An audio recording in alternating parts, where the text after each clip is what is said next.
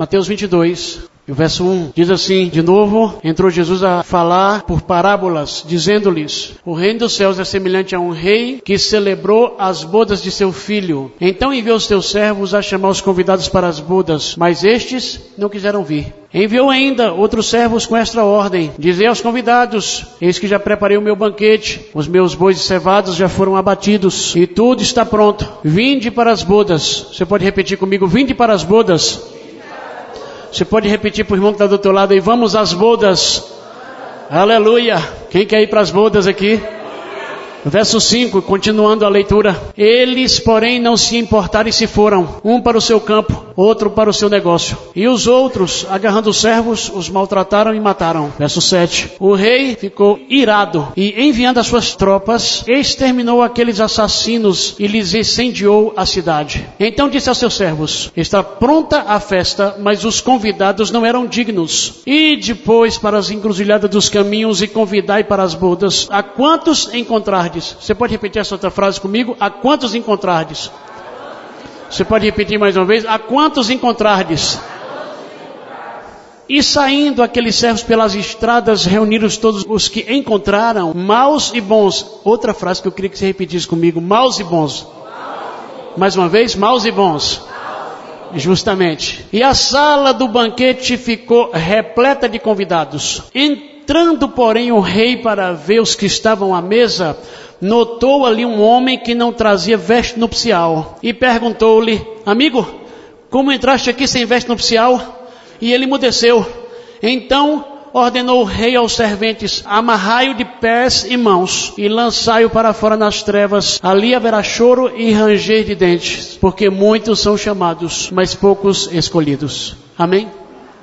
Você pode orar por mim? Enquanto eu vou orar, você pode interceder pela minha vida também. Esse momento é muito importante. A partir do momento que entramos nesse lugar, nós entramos aqui para oferecer a Deus o nosso louvor, nossa adoração, nossa gratidão.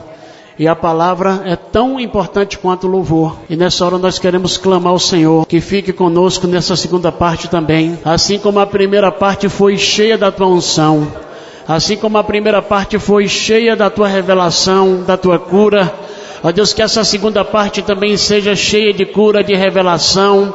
Ó Deus querido, que o Senhor venha para nos tratar, nos curar, nos restaurar, nos mostrar o caminho. Que o Senhor venha, Senhor Deus, para nos convencer, Pai, do pecado, da justiça, do juízo e nos preparar para essas bodas tão aguardadas, tão esperadas, não por todos, Pai, infelizmente por poucos, mas que nessa noite, neste lugar, o nosso coração possa mudar e que nós possamos, ó Deus querido, olhar com mais seriedade esse tempo em que estamos vivendo, esses últimos momentos aqui, Pai.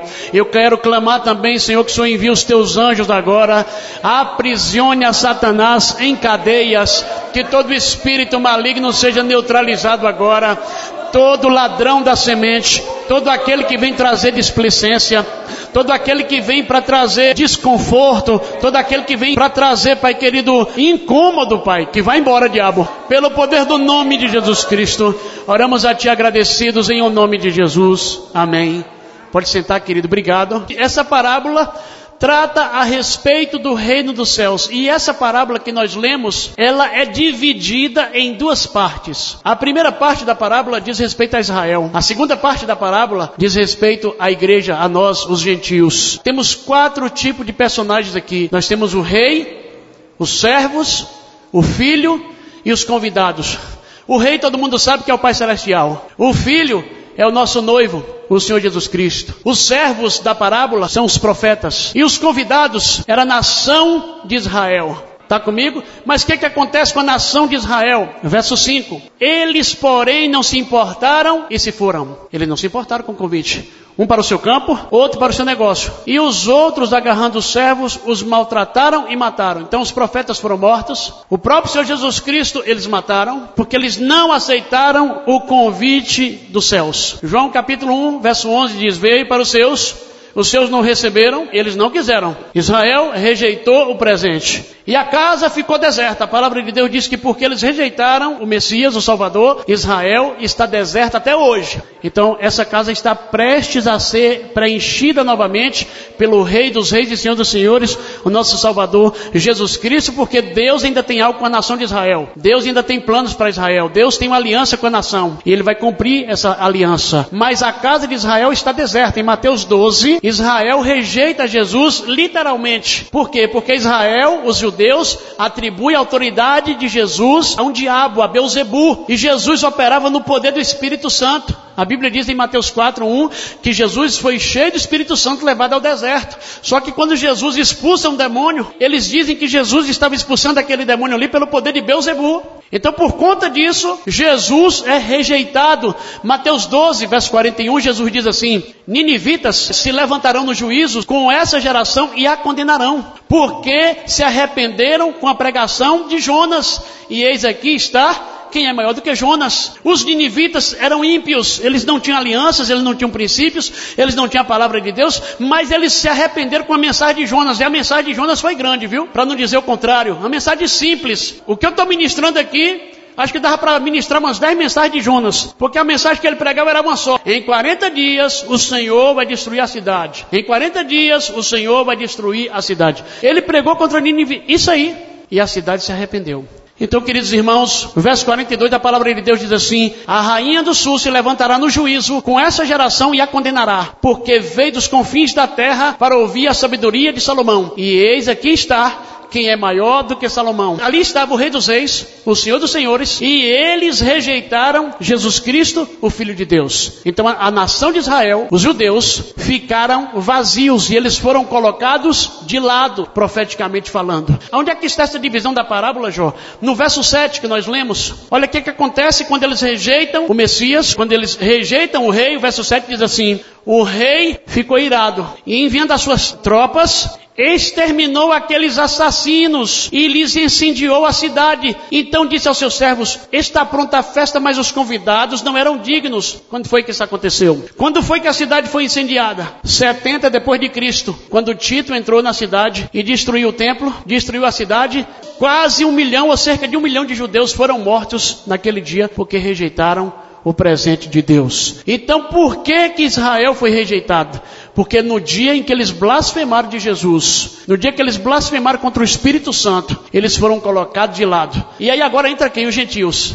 Entra agora nós, a igreja do Senhor Jesus Cristo. Mateus 13, verso 1 diz assim: Naquele mesmo dia, em que dia, Jó? No dia que Jesus foi rejeitado. Naquele mesmo dia, saindo Jesus de casa. Isso aqui é muito importante.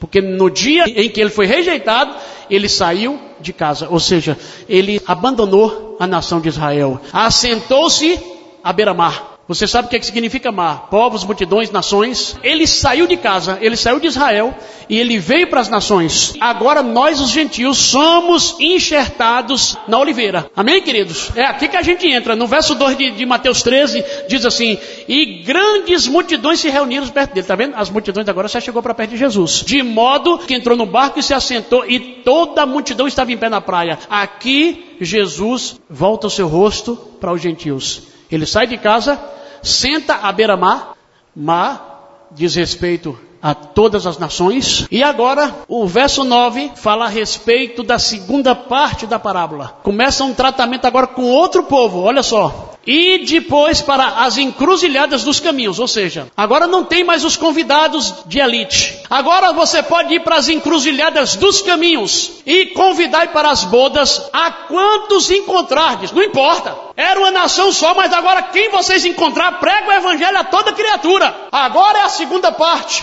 E saindo aqueles servos, que agora esses servos aqui já não são mais os profetas, são os apóstolos. Claro que tinha profetas entre eles, mas agora aqui eram os irmãos do Segundo Testamento. E saindo aqueles servos pelas estradas, reuniram todos os que encontraram maus e bons. E a sala do banquete ficou repleta de convidados. Na primeira parte da parábola, os convidados eram selecionados. Mas agora aqui é quantos encontrares traz para a festa. Pode ser bom, pode ser mal, pode trazer. E nós estamos aqui, convidados para essa festa. Amém. Somos nós. Nós temos agora, irmãos, uma honra, recebemos uma honra que os judeus rejeitaram. Nós fomos convidados para o casamento das bodas do Cordeiro. Israel foi colocado de lado e agora a igreja é escolhida para ser a noiva de Cristo. Irmão, será que você compreende isso? Irmão, isso é muito forte. A grandeza desse convite é muito séria. Nós precisamos entender a grandeza desse convite, porque que a gente é convidado para ir para uma formatura, a gente vai todo bonito arrumado. A gente é convidado para ir para uma festa solene, tem que ir todo arrumado. Mas essa festa aqui, meu irmão, essa vai ser a maior festa de todos os tempos. E a noiva do cordeiro, ela está sendo preparada.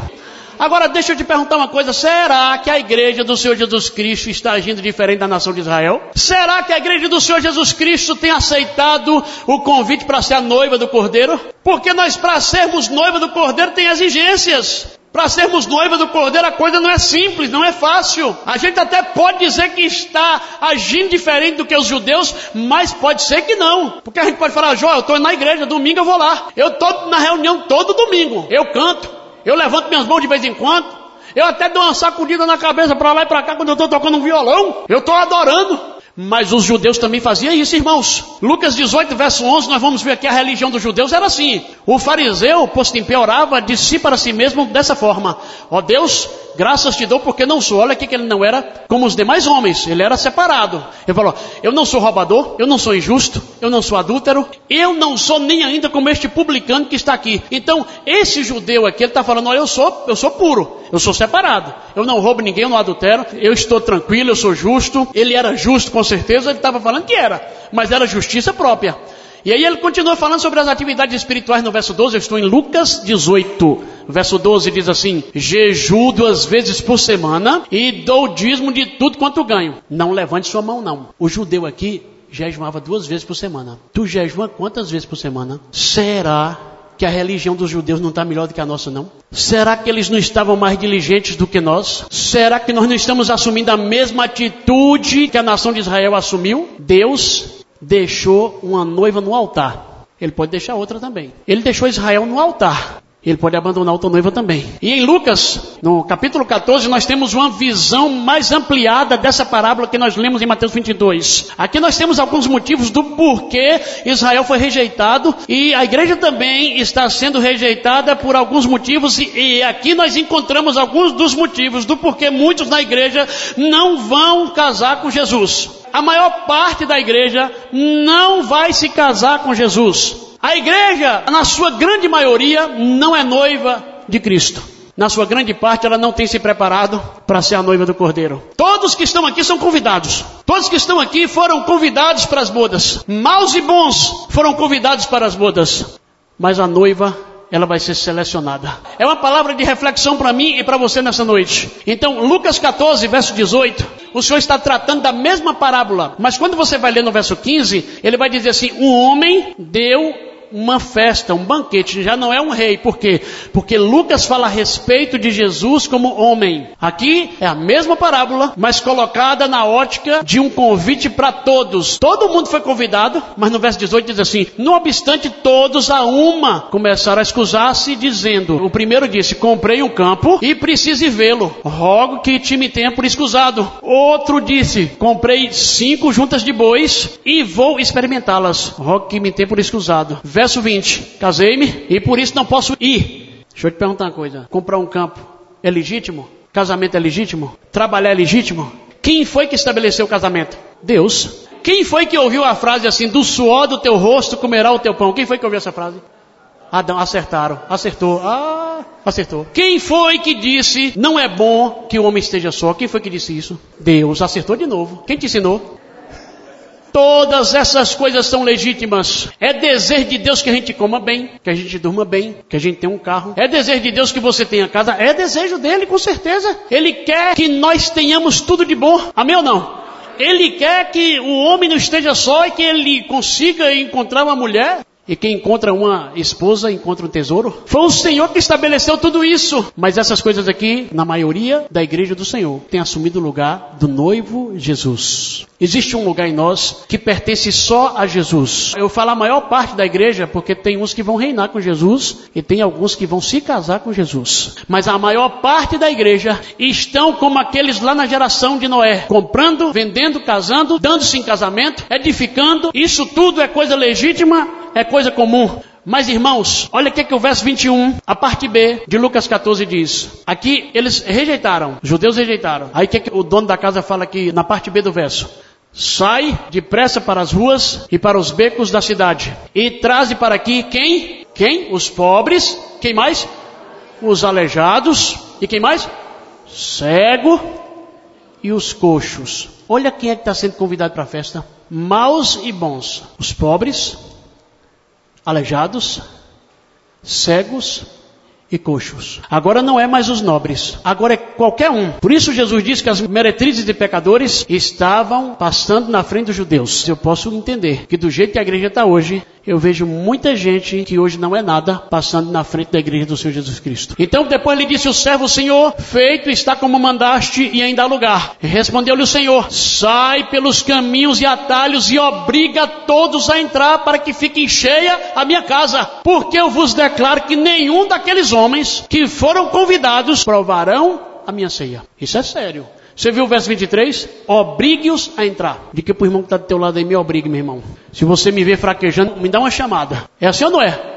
A Bíblia não manda a gente nos exortar mutuamente? Hebreus 13 diz a respeito que nós devemos nos exortar mutuamente todos os dias. Irmãos, tudo isso aqui são segredos para quem quer reinar com Jesus. Tudo isso aqui são segredos para aqueles que querem ser noiva do Cordeiro. Verso 11 de Mateus 22 diz: Entrando, porém, o rei para ver os que estavam à mesa, notou ali um homem que não trazia veste nupcial. Tinha um homem na festa, e esse homem que estava na festa não estava com veste nupcial. Todo mundo que aceita Jesus como seu Senhor e Salvador recebe uma veste espiritual. Você tem uma veste espiritual, uma veste branca que você ganhou quando você recebeu a Jesus como Salvador da sua vida, e você precisa cuidar dessa veste para não sujar ela, porque só vai entrar lá com a veste limpa, porque a gente pode sujar as nossas vestes com o pecado deste mundo, e as nossas vestes podem estar contaminadas. As nossas vestes podem estar contaminadas. Será que está, Jó?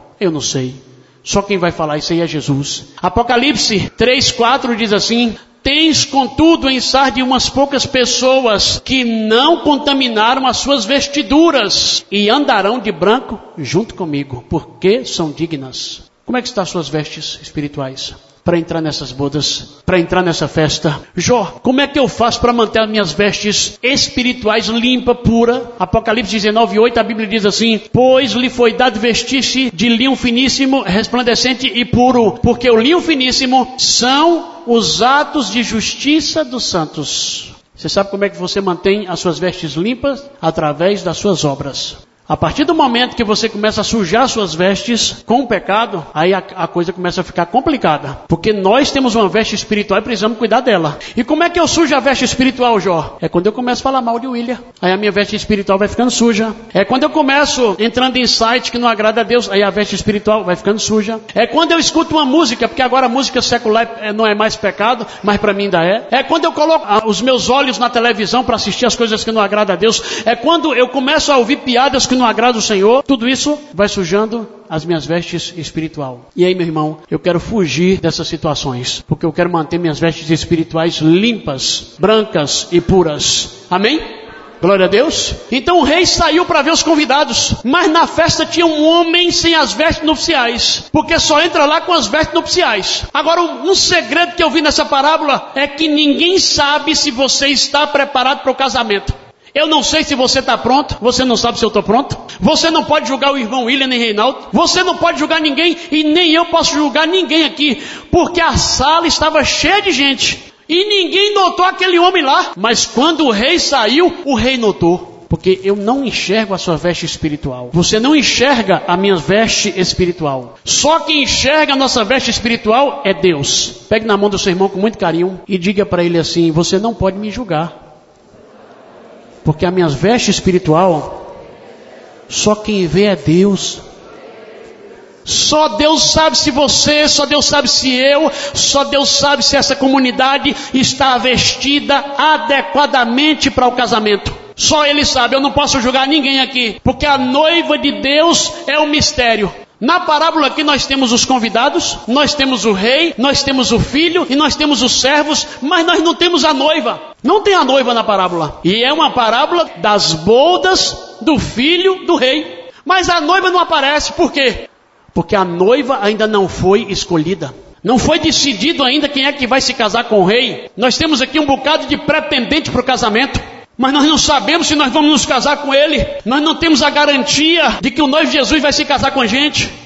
A noiva não está aí na parábola porque a noiva está sendo escolhida. Ela está se aprontando, ela está se ataviando. Porque é responsabilidade da própria noiva se ataviar. É responsabilidade da noiva se preparar para o casamento. Porque aqui no casamento da terra, para a noiva casar, tem a pessoa que vai cuidar do cabelo, tem a pessoa que vai cuidar das mãos, dos pés, tem aquela pessoa que vai cuidar do vestido da noiva. Mas no casamento do reino dos céus, é a própria noiva que corre atrás. Você pode ter até a ajuda de um amigo, de um irmão, para tentar te ajudar a entrar lá na festa mas aqui em Apocalipse 19, 7, a palavra de Deus diz assim: Alegremos-nos, exultemos e demos-lhe a glória, porque são chegadas as bodas do Cordeiro, cuja esposa a si mesma já se ataviou a si mesma já se ataviou. É você que se atavia, é você que se arruma, é você que toma decisão, é você que toma a decisão de levar uma vida santa na presença do Senhor, é você que toma a decisão de começar a buscar a palavra de Deus, é você que toma uma decisão de sair dessa vida vazia, fria, desanimada, é você.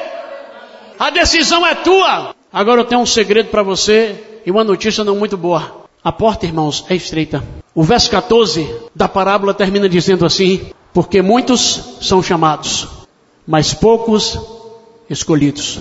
Na festa, para lá foi convidado maus e bons. Para lá foi convidado pobre, foi convidado cego, foi convidado aleijado, foi convidado coxo, foi convidado muita gente. Mas são poucos os que vão entrar para essa festa com o Senhor. Pouca gente. O que, que eu faço, Jó?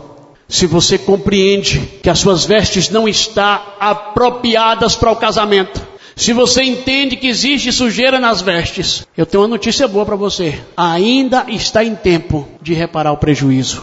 Ainda está em tempo de reparar os erros das nossas vidas. Nós podemos nos consertar hoje ainda. Nós podemos ainda hoje clamar Jesus Cristo. Apocalipse 22, 14 diz assim: Bem-aventurados aqueles que lavam as suas vestes no sangue do Cordeiro para que lhes assista o direito da árvore da vida e entre na cidade pelas portas. Querido irmão, eu não sei quantos de vocês acreditam que vai ter um casamento, mas vai ter um casamento no céu. Existe uma música de um irmão que diz assim: vai ter festa no céu e eu vou para lá. Todos nós aqui fomos convidados. Mas eu vou dizer uma coisa para você: só quem sabe da sua veste espiritual é Deus. Mas eu vejo uma frieza no meio da igreja do Senhor. Um descaso com as coisas de Deus. Um desânimo com as coisas de Deus. Sabe, queridos irmãos, um dia eu ainda vou me assentar com vocês para a gente bater um papo, para a gente conversar. E nós vamos bater um papo nessa comunidade, porque nós precisamos levantar as armas nesse lugar. É necessário voltarmos à prática das primeiras obras aqui, meus irmãos é necessário voltarmos às práticas das primeiras obras. Querido irmão, se você cair nessa rotina, se eu cair nessa rotina, se nós cairmos nessa mesmice e começarmos a alisar o pecado, nós não vamos nos casar com ele não. Paulo estava se esforçando. Segundo os Coríntios 11, verso 3, ele diz, verso 2, ele diz: "Eu me esforço para entregar para o, o noivo uma virgem pura." Irmãos, esse é o nosso desejo nesse lugar. Nos esforçar para entregar para Jesus uma virgem pura. Eu tenho muito, irmão, para sacrificar. Dá para sacrificar um bocado de boi aqui nesse lugar. Eu estou falando a respeito de Saul. Saul sacrificou porque o povo estava saindo. Saul sacrificou porque o povo estava indo embora. Ele ficou com medo de ficar só. Nós temos muitos bois para sacrificar. Mas o Senhor falou para mim assim: não sacrifique nada antes do tempo. Continue esperando a minha presença. Continue esperando a minha glória. E eu vou dizer para você, eu vejo aqui muitos corações que já foram animados na presença do Senhor. E ontem, minha esposa conversando com um amigo, e esse amigo testemunhando para ela, disse: Olha, Dan, eu saí da igreja Bethesda e eu fui procurar outras igrejas. Eu cheguei em algumas igrejas onde eu vi homossexuais em ministério de dança, homossexuais em grupos de louvor. Eu cheguei em igrejas onde eu vi músicas que não agradam a Deus, música secular realmente. Ele saiu fazendo uma, saiu fazendo uma turnê para ver se ele encontrava uma igreja melhor do que a igreja onde ele congregava. E aí ele voltou para lá e ele disse: Olha, poucos são os lugares aonde ainda se prega a respeito do pecado. E ele falando para a irmã Daniela, ele disse: Louvado seja Deus pela vida do pastor Florentino, que deixou quatro atalaias na terra, ministrando a palavra de Deus. Eu não vou sacrificar. Eu posso pegar aqui, irmãos, e estabelecer várias atividades nesse lugar. Nós podemos ou não podemos? Nós não somos inteligentes? Nós somos inteligentes. Você é inteligente, eu sou inteligente. Se eu chegar aqui e chamar a irmã Cimei e falar, irmã Cimei, faz umas becas aí para as meninas da dança e você vai conduzir as mulheres da dança, hein, Andresa? Irmãos, nós somos inteligentes. A gente pode fazer aqui, com o irmão William aqui, irmão Louro, o pessoal aqui, fazer aqui a noite do Bumba Meu Boi, fazer a noite do milho, a noite da pipoca, a noite do filme. A gente pode badalar esse lugar aqui, irmãos. E eu tenho muita chave na agulha aqui. Eu tenho muito conhecimento. Eu tenho pessoas que ligavam para mim direto, velho, você está precisando de quê? Você quer divulgação? Já eu tive pessoas que queriam alugar para mim ponto lá no centro da cidade. E Jesus fica na sua, fica quieto. Tem muita bala na agulha, irmão. Mas ele falou para mim, não sacrifique antes do tempo, porque aquele povo ali está sendo tratado. Se você tirar aquele povo daquele lugar, vai ser complicado. Você está sendo tratado, irmão. Porque o que importa, você sair por aí dançando, pulando, se apresentando, fazendo e acontecendo e não casar com Jesus. E no dia lá você não está com uma veste apropriada para o noivo. Porque eu estava desse jeito aí, irmãos. Eu estava correndo para um canto e para outro, ministrando para lá e para cá. E, pra, tá, e minha casa se perdendo. Para mim a coisa está começando a ficar complicada. Eu não estou querendo dizer que se você começar a ser usado por Deus ministrando a palavra, ministrando louvor, no ministério de dança, eu não estou querendo dizer que é pecado, eu estou querendo dizer o seguinte: será que esse é o tempo? Irmãos, eu recebo convite toda semana para sair para ministrar. E agora aprendi, estou pianinho, estou quietinho. Porque eu fui em um ano passado que recebi uma seta no coração que quase eu morro. Eu fui no lugar e pela minha desobediência, pela minha insubmissão, eu fui setado. Sabe por quê? Porque Deus tem um plano maior para mim. Deus tem um plano maior para a sua vida. Amém? Não estou falando isso aqui para alegrar você, não é porque eu vi. Eu vi um plano maior. Mas o que adianta, irmãos, a gente sacrificar antes do tempo? Querido, veja aí como está a sua veste espiritual. Veja aí como está a sua roupa espiritual. Porque sem as vestes limpas, nós não vamos entrar lá. Vamos ficar de pé? E vamos orar ao Senhor nosso Deus. Irmão, Faça uma oração, não é oração de fim de culto não, gente. Não é para preencher culto não, peraí. É, vamos fazer oração para ficar, tipo, é, é, a programação do culto, agora uma oração pela palavra. Não, Senhor.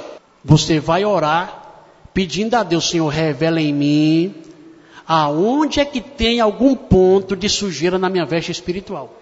Porque teve uma irmã colombiana que foi nos céus, 83 anos, mulher de joelho, de oração, e Deus colocou ela em uma sala onde tinha espelho de todos os lados, e aí essa senhora de 83 anos colocou a, a veste dela branca, ela começou a ficar alegre, começou a ver uns pontinhos pretos, ela começou a chorar. Meu Deus, uns pontinhos pretos. E o Senhor falou, pois é, minha serva, ainda tem coisa em você que precisa ser limpa, purificada. E aí o Senhor levou ela lá na igreja onde ela congregava. Igreja lotada, povo tudo adorando de mão levantada. As vestes tudo imunda, suja. A da liderança estava pior, ela disse. O Senhor encostou ela nas pessoas assim, colocava a mão nela e na pessoa. E ela começava a ver o pensamento da pessoa. Termina logo essa mensagem que eu tenho que mandar um bocado de e-mail. Termina logo essa mensagem que eu tenho que ficar com meu namorado. Termina logo essa mensagem que eu vou assistir o Fantástico. Termina logo essa mensagem que eu vou assistir o futebol. Então, meu irmão, existe um preparo para que nós estejamos com o Senhor.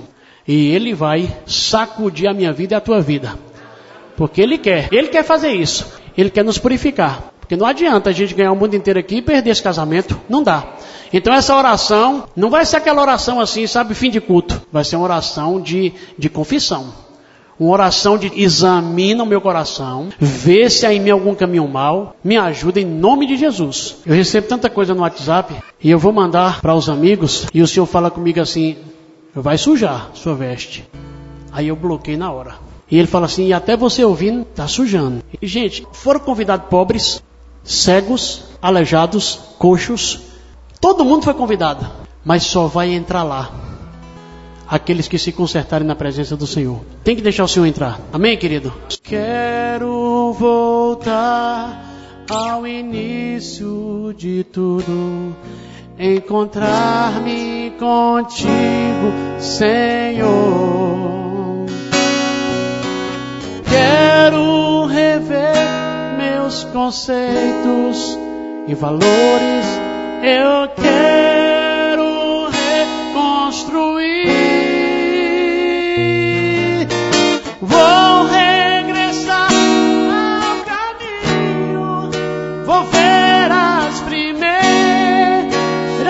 obras, Senhor. Eu me arrependo, Senhor. Me arrependo, Senhor.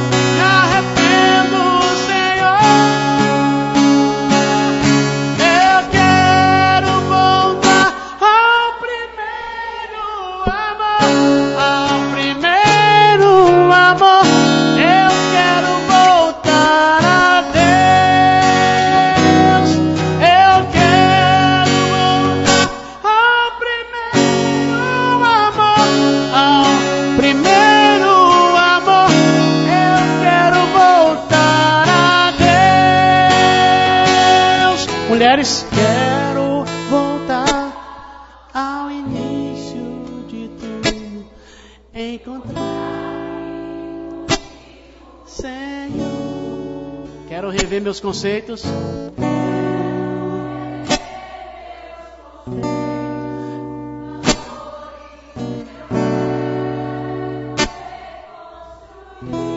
Varões, declare: Vou regressar ao caminho, vou ver as primeiras obras, Senhor.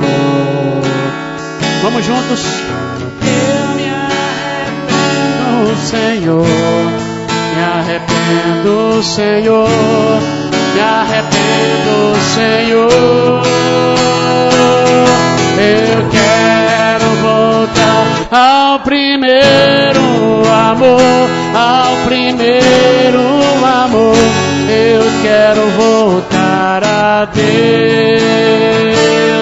Eu quero voltar ao primeiro amor, ao primeiro amor. Eu quero voltar a Deus. Eu quero voltar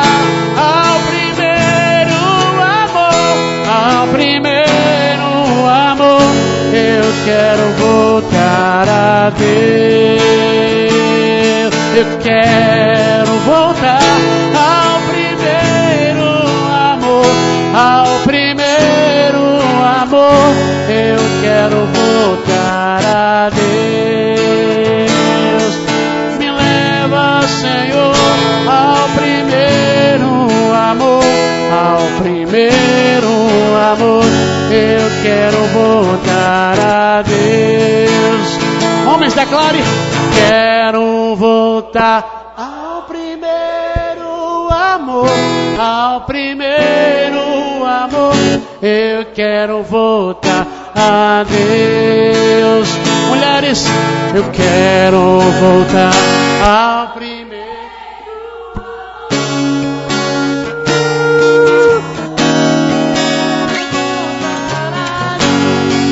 Ore, querida. Eu. Quero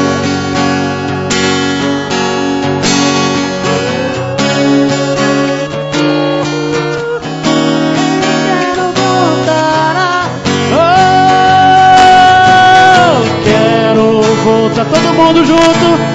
Oh, amor, primeiro amor. Eu quero voltar a Deus. Sim, Deus, eu quero voltar ao primeiro amor, ao primeiro amor. Eu quero voltar a Deus.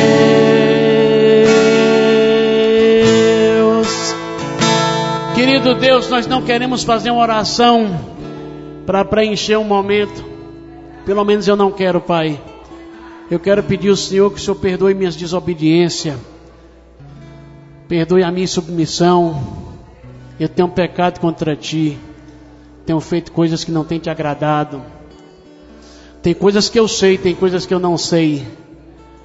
Tem coisas que eu entendo e tem coisas que eu não entendo, Pai. Por isso eu quero te pedir nesse momento que o Senhor possa tirar da minha vida todo o engano, Pai. Tudo aquilo, Pai, que eu penso que está bom, mas não está. Tudo aquilo que eu penso, Senhor Deus, que vai me levar para o céu, mas não vai. Senhor, na minha vida, tudo aquilo, Pai querido, que eu penso que está te agradando, mas não está. Tira de mim, Pai, porque eu quero ser tua noiva. Eu quero reinar, mas eu quero estar perto de ti, eu quero ser noiva. Meu Deus, eu posso não fazer sucesso aqui nessa terra, Pai, mas eu quero estar do seu lado no céu. Querido, em nome do teu filho, olha para mim. Olha para os convidados para essa festa nessa noite. Olha para aqueles que foram chamados para ser noiva do Cordeiro. Ó Deus querido, e com muito carinho, Senhor Deus, com muito cuidado e respeito, eu peço em favor dos meus irmãos, Pai. Arranca toda desobediência dos corações. Arranca toda insubmissão, Pai. Arranca toda mentira, Senhor. Arranca todo engano, Pai. Arranca todo engodo, Pai. Arranca toda a de dedo. Arranca, Senhor Deus, toda maledicência. Arranca, Senhor, todo disse-me-disse, todo fuxico, Senhor, das nossas vidas. Pai Santo, arranca, Pai querido, todos os olhos que não são bons, a língua que não é boa. Senhor, em nome do Teu Filho, vem, Senhor Deus, e trata conosco, Senhor.